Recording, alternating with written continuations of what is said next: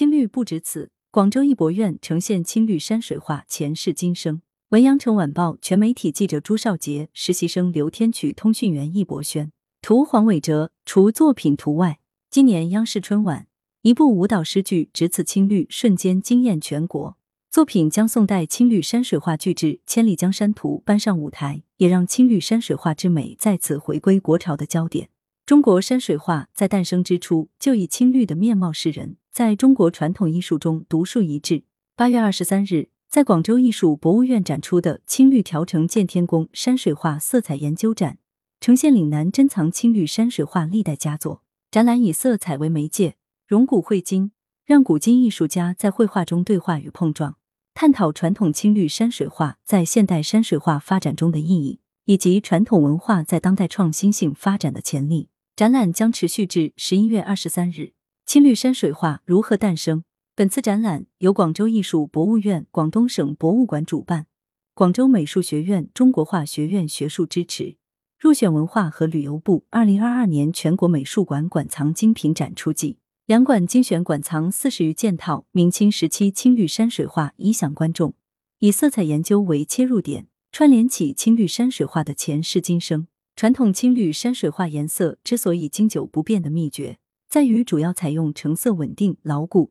经久不变的石青、石绿、石黄、朱砂、赭石、铅粉、金银等天然矿物颜料，以及花青、藤黄、胭脂等天然植物颜料，在绢帛或宣纸上描绘自然山水，其画面多呈现出青绿相映、富丽堂皇的风格。展览首先介绍了青绿山水画的材料与技法，以实物及图片的形式展示传统青绿山水画使用的颜料及其所呈现色相。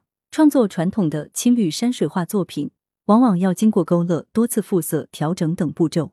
展览邀请广州美术学院中国画学院副教授刘文东特意创作青绿山水画分步骤示范画稿。通过画稿及文字讲解，观众可初步了解青绿山水画是如何创作的。早在魏晋时期就已出现青绿山水画。青绿山水画在隋唐时期达到兴盛，并在中国山水画史上一度占据主流地位。宋代以后。青绿山水画不断与笔墨相融合，在明清时期迎来了复兴与变革。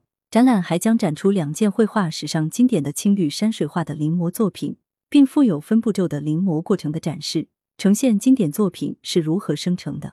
江浙与岭南对话青绿现场展出不同时期与不同地域的青绿山水画，其中包括以文指明、钱谷元耀为代表的东南江浙一带画坛主流地区的青绿山水画。还有明清时期逐渐形成独具地域特色的岭南青绿山水画。策展人吴宾利介绍，明代青绿山水画先是出现复古浪潮，而后在继承中发展。清代山水画坛虽然有水墨文人画占据统治地位，但仍出现不少以水墨画为骨、略施青绿的文人风青绿山水画作品，风格清新秀丽。职业画家和画工的加入、画商的赞助等因素，也给清代青绿山水画带来新的面貌和成就。本次展出的文指明《醉翁亭书画合卷》近十米，堪称青绿山水画标准件。该作以苍劲简练的笔墨勾勒山体峭壁，以干墨点苔，以淡墨勾勒树干枝叶，深以浅淡的青绿和赭石、水墨与设色皴染紧密结合，笔墨苍润，色彩淡雅，格调清新。文指明另外两件展品《鸡声茅屋》与《孤帆落日》，为广东省博物馆藏《潇湘八景图册》中的两景。作品风格细致而富文人意趣。清代顺德人李简创作的《春岩簇景图》就是后者的代表作。这件作品色色浓丽，风格独特，不同于传统青绿山水画对暖冷色过度的重视。画家对石青、石绿的处理是染至某处时戛然而止，以山石轮廓为界，而无色彩的过渡。近景处，画家着重以石青和朱砂点染两棵树的叶片，形成蓝与红的鲜明对比。色彩的冲突和对比，使画面具有夸张而独特的风格。当代青绿在岭南的呈现，青绿山水画曾在我国古代创造了金碧辉煌的江山颂歌，并始终以其独特的色彩语言和审美取向吸引着画家们的目光，在元、明、清各朝中不断传承与革新。如今，它也为当代艺术家的艺术创作提供了鲜活有力的养分。青绿山水画正以更多样而丰富的形式和面貌被继承和发展。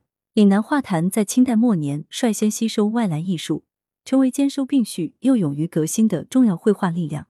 出现了居派绘画、岭南画派、广东国画研究会等画派。岭南地区的画家们始终秉持笔墨当随时代的宗旨，在传统艺术的现代转型中扮演着重要的角色。在以往的艺术史研究和我院的历年展览中，已多次呈现岭南画坛所创造的丰硕成果。在本次展览中，特别邀请了李东伟、吴泰、王少强、刘文东、杨俊、杨兴、陈伟明、林于思、林苗等九位艺术家参展。这些艺术家都曾学习传统绘画，从传统艺术中汲取养分。